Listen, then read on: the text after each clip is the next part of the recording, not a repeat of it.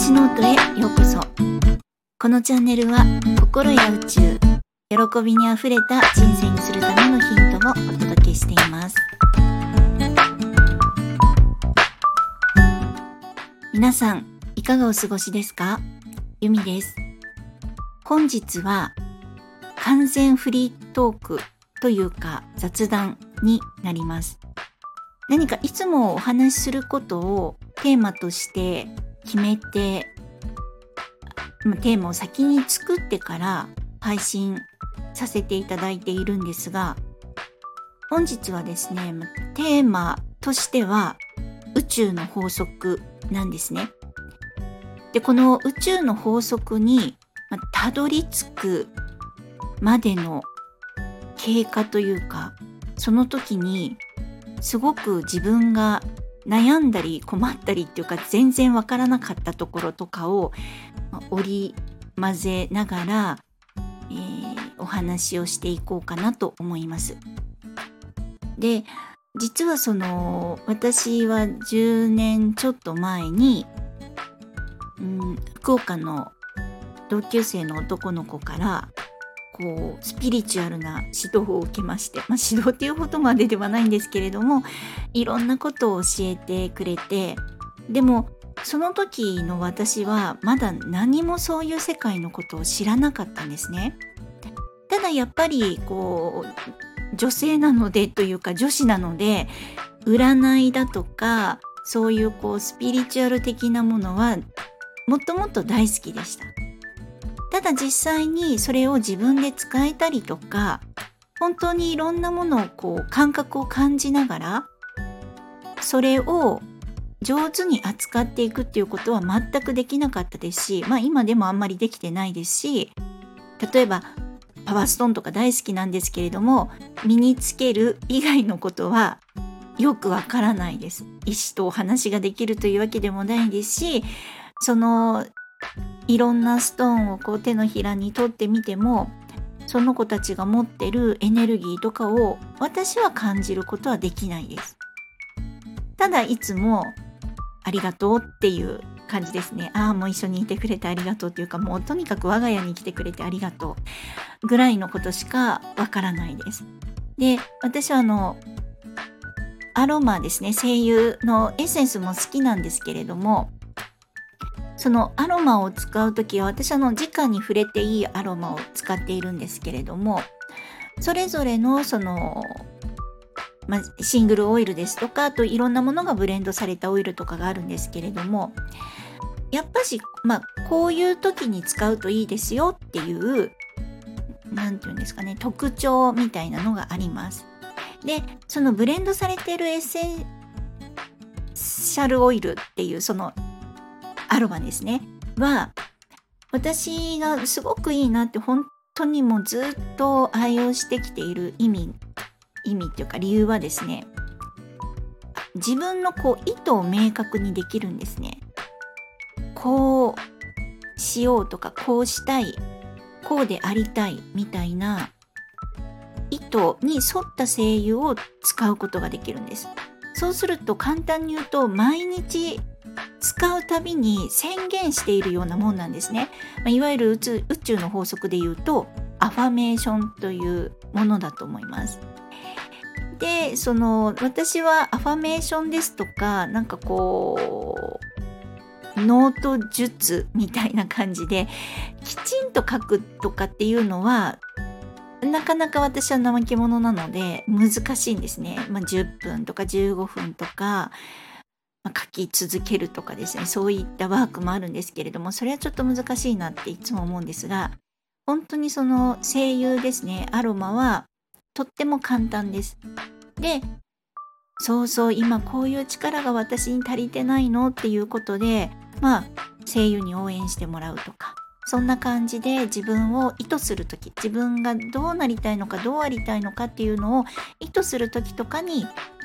使っています。まなんかこうスピリチュアルだなって思うのはそのくらいでしょうか。でやっぱしせっかくですねこう人間として生まれてきた以上やっぱしそういうなんかこう天とつながるような力って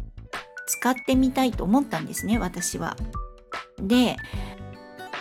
あの今私がこう学んでいる方法ですとただ決めるだけで良いので、まあ、やりますよとか使いますよって決めるだけでいいので使うってもう決めた途端に怖くなるっていう なんかお化けが見えるんじゃないかっていうそういう気持ちになったりするのであまり無理をするのはやめようかなと思いましたなんかよし泳ぐぞって言っていきなりなんか 1. 点何メーターもある50メータープールに飛び込んでさあ泳ごうみたいな感じだと思うんですね。でもこれちょっとあの失敗すると死んじゃうので それはやめとこうかなと思うんですけど。の今回そのこの宇宙の法則みたいなものをちょっとお話ししようかなと思った理由がですねその話一番初めに戻るんですけれどもその10年ちょっと前にそうやっていろいろ教えてくれた友達がこれ読んでみたらって言って教えてくれた本があるんですね。でそれがですね、えー、ビジネスゲームから自由になる方方っていうのは方法の方なんですけれどもあのロバート・シャインフェルドさんという方がお書きになられた本なんですけどこれがもう全くですねこの何て言うんですかこう思考の現実化であり量子力学の話でありまあ自分自身がそもそも宇宙の源であり世の中は全て仮想現実だっていうことがこの本に書かれてるんですね。で私は当時この本を読んでなるほどなるほどと思ってまあワークもあるのでその書かれている通りにいろいろやってみようっていうことでノートに書き写してあいつも気をつけることよしよしとかって思ってあのやったりとかやろうとするんですけど、まあ、基本的にですね本を読んだだけで全く浸透してないんですね。自分に腑に腑に落ちてないっていう状態。なのでこう書かれていることはわかるんですけれども自分が実体験として感覚を得ていないので全然身になってないっていう状態なんです。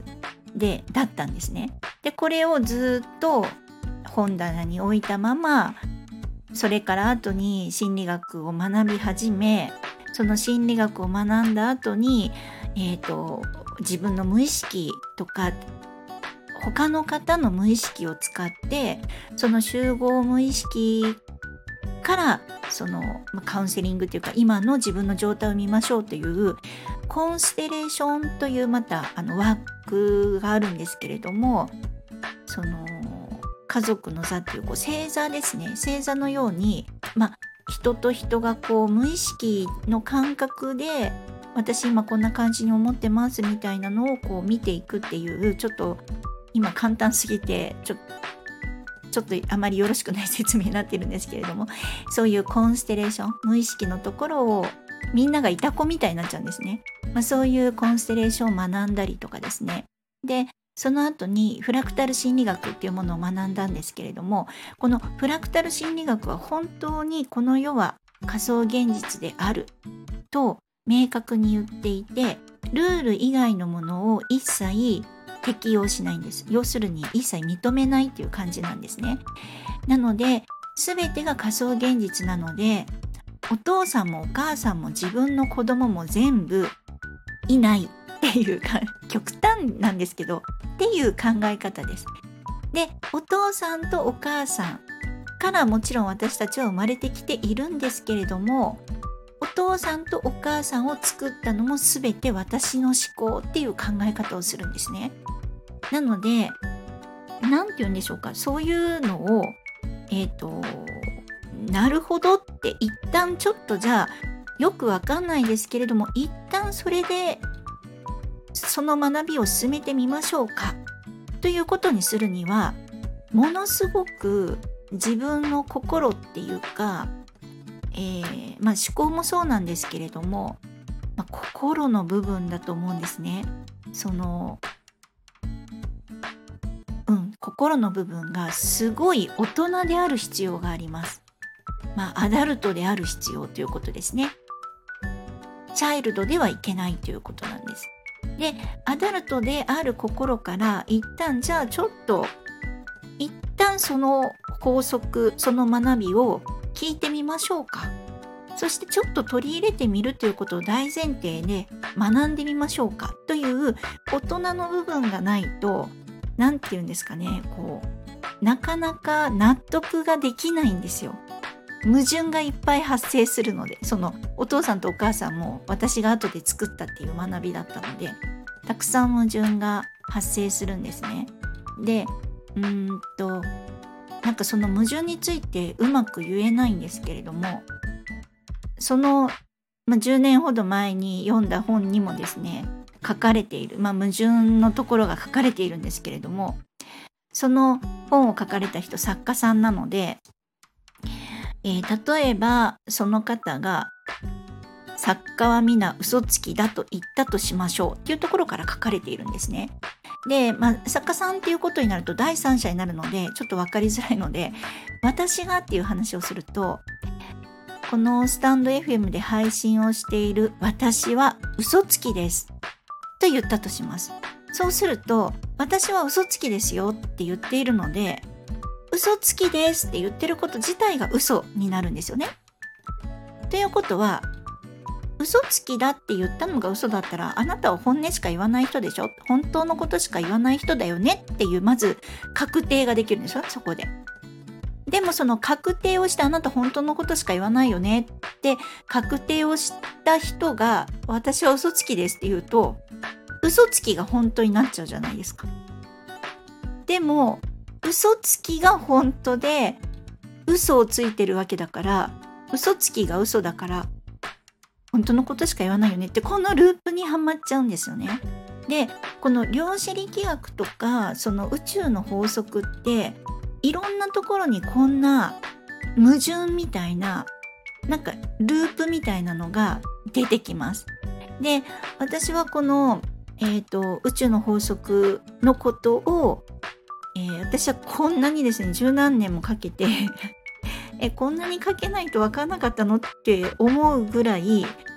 早く知りたかったなって思ってるんですけどここをぎゅっと短縮して皆さんにお伝えしていきたいなと思うんですけれどもあの配信でもいつもお伝えしているようにそこで本当に外せないのが心理学なんですよね。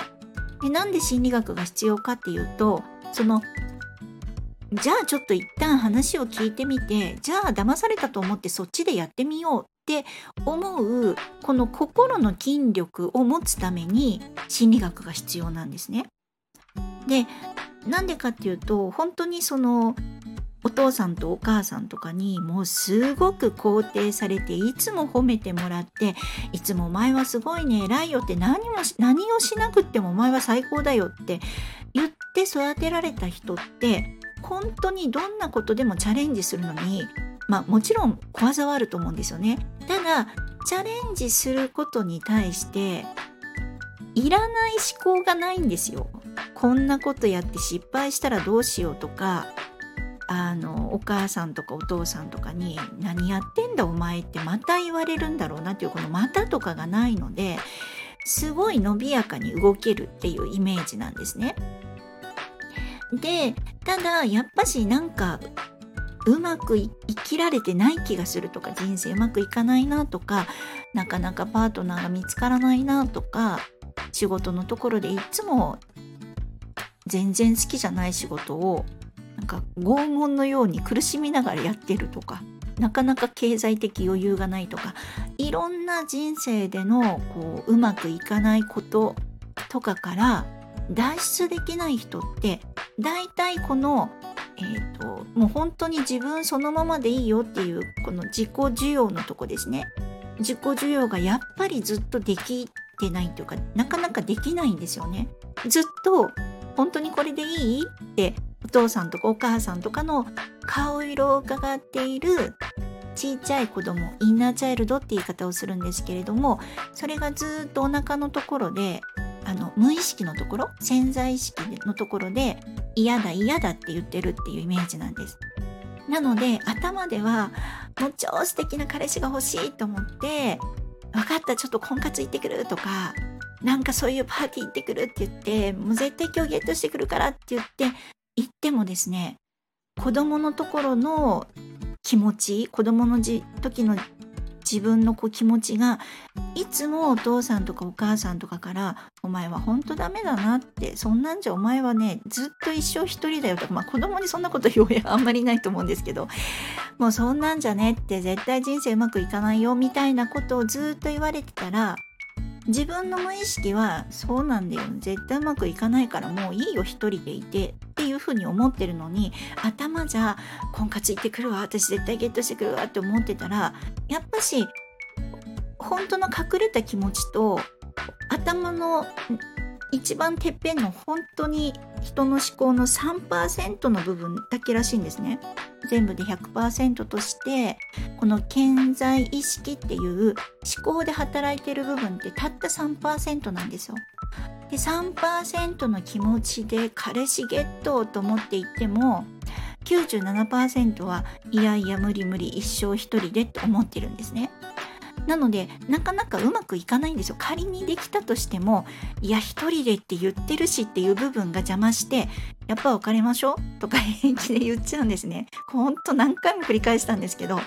そんな人生嫌じゃんっていうことで私はもうすっごいいろいろ勉強してきたんですけれどもやっぱそのちいちゃい自分が今簡単に言ったらむちゃくちゃいじけてるんですよ。誰も助けてくれない。誰も認めてくれない。そのままでいいよ。何もしなくても可愛いよって。大好き大好きって言ってくれる。まあ親もそういう側面もあったと思うんですけど子供って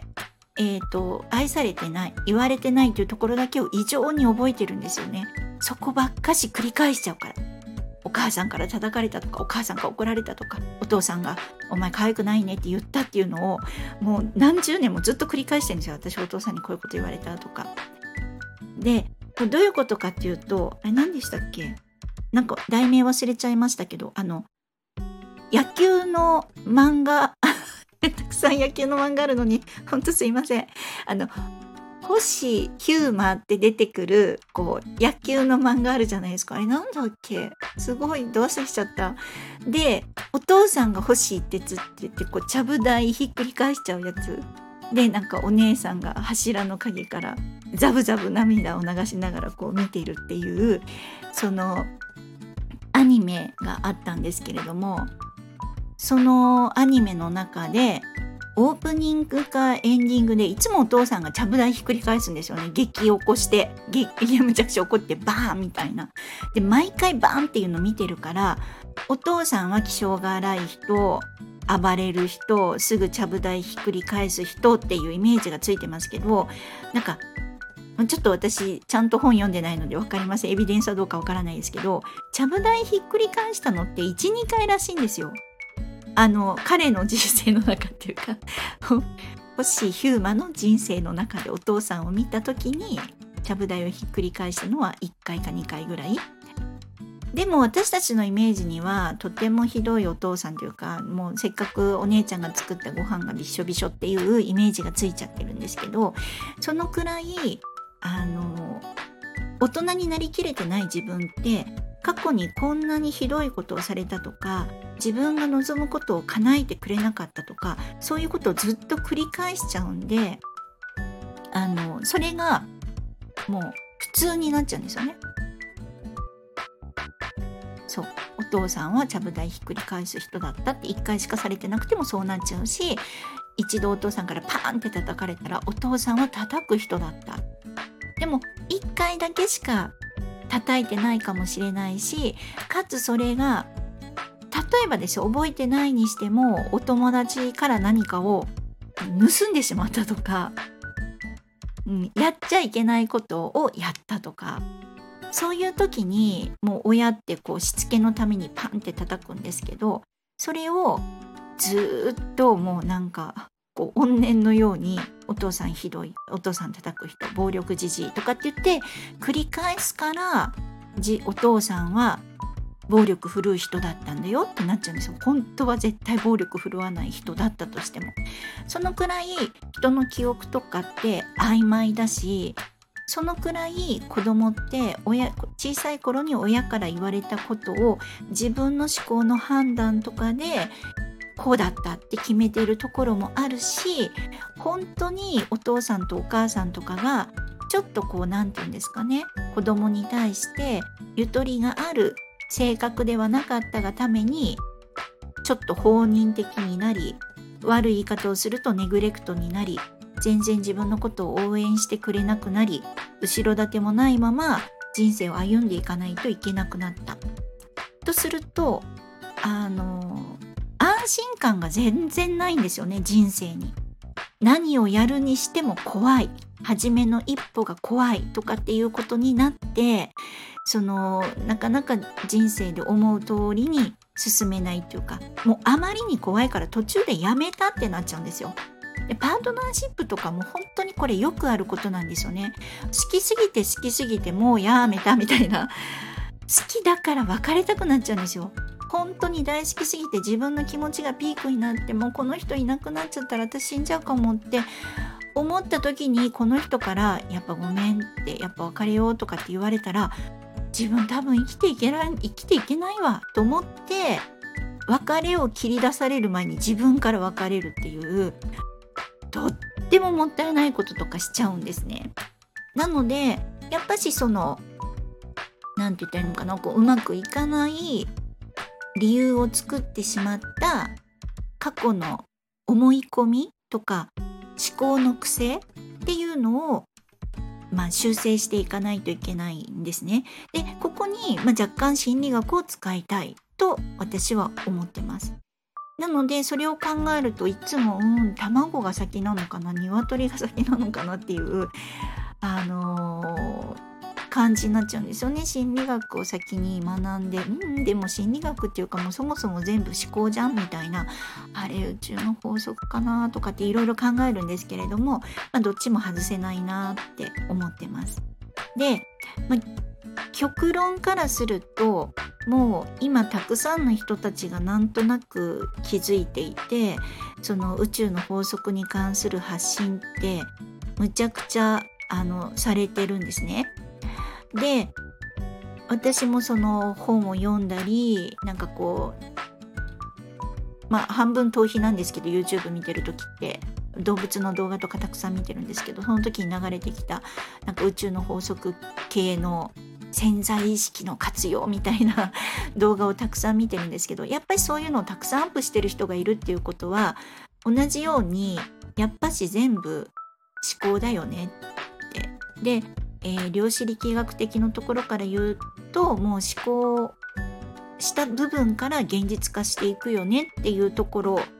が本質になってくるのでここをま早くやりたいなって感じなんですけれどもその10年前にこれおすすめって言われた本がですねもう本当にあのダイレクトに2013年に出ている本なんですけどその友達から読んでって言われて読んだんですけどふんふんって思ってたんですがね。やっぱりちゃんと使えてなくて今改めてその、まあ、どんな感じで提供していこうかなとかっていうのにうちにある本棚の本をバッサ出していろいろ眺めてるんですけどもう本当に的確でこれ以上でもこれ以下でもないねっていうのがあの一般の人には非常に分かりづらく書いてあるんですね。なのであの、まあ、興味がある方は読んでみてください。後であのきちんと本の名前も出しておきますが「ビジネスゲームから自由になる方」という本です。であの世の中のものも人も自分以外は全て幻でその人曰くホログラムって言ってるんですね。でなのでつぶつぶが集まってできて形になったようなものでそのいろんなものまあ本当にいろんなものですよね人もそうだし物質もそうだし空間もそうだし音楽食べ物五感で感じる味覚嗅覚触覚視覚なんかいろんなものがありますけれどもこういうのを全部自分が一人で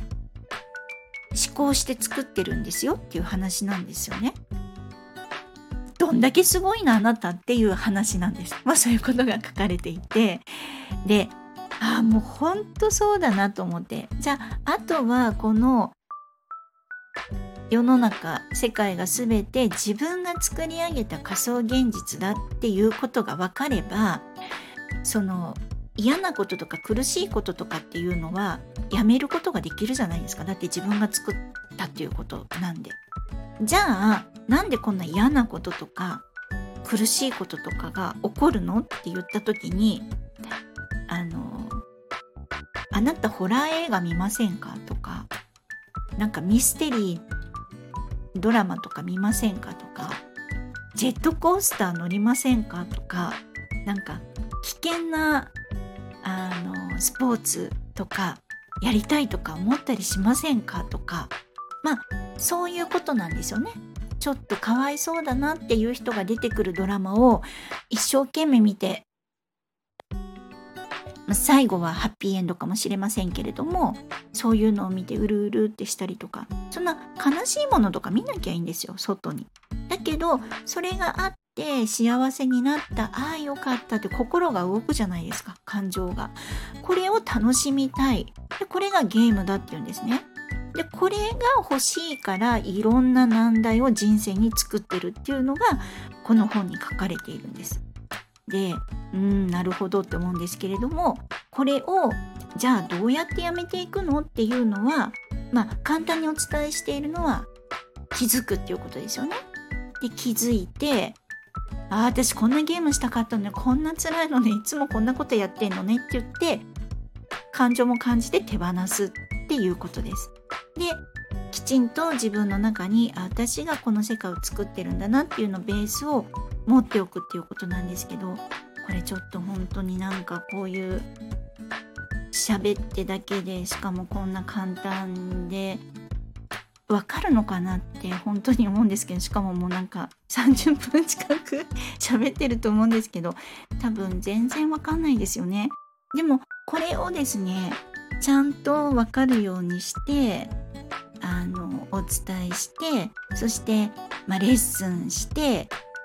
最終的にはもっと早く幸せになれたのにねってみんなでわちゃわちゃ言いたいっていうのが私のこう目論みなんです本当に。みんなでわちゃわちゃしながらこう幸せだねって言いたい。でそれにはこの宇宙の法則と心理学がすごい大事という今日は私が今とっても大事にしているお話をむちゃくちゃ上っ面のこう本当にあのー、全然まとまってないところをお話ししてみました。なんかもうちょっと冒頭にあの暇な方だけ聞いてねってちゃんと入れておけばよかったです。こんなにグダグダですみません。またあの続きの部分っていうかあのきちんとまとめて 配信できればいいなと思っています。長くなってしまいまして申し訳ありませんでした。本日もぜひ良いお時間をお過ごしください。最後までこんなに長いのに聞いてくださって本当にありがとうございました。ではまた。